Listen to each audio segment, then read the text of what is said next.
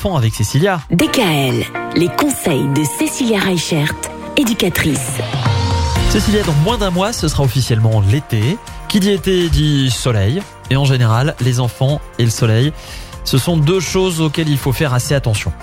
Et oui, Michael, on le voit là avec les fortes chaleurs qu'on a eues ces derniers temps, les petits bouts de chou en souffrent énormément. Une des premières choses à veiller quand on doit aller au soleil avec notre enfant, c'est ne pas l'exposer à un soleil qui est trop fort et trop longtemps. Alors, on va faire attention aux petits bobos qu'on va avoir l'été, c'est-à-dire aux coups de soleil, aux insolations, aux allergies qui sont dues au soleil. Il faut savoir que selon les enfants, les effets secondaires ne se voient pas tout de suite. C'est-à-dire que on peut avoir un enfant qui a été au soleil l'après-midi, mais qui du coup ne va pas avoir les premiers symptômes d'un ensoleillement tout de suite, mais il peut avoir des vomissements le soir, le lendemain des diarrhées, et ça c'est des effets secondaires du soleil. Donc il y a toutes ces petites choses auxquelles on ne pense pas, tous ces petits bobos de l'été.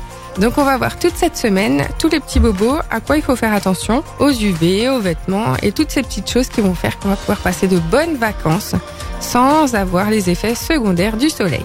Parce que oui, il faut protéger les enfants et encore plus les bébés du soleil. Ils sont très très fragiles, notamment que sur leur tête en fait, ils ont encore euh, une frontanelle. Oui.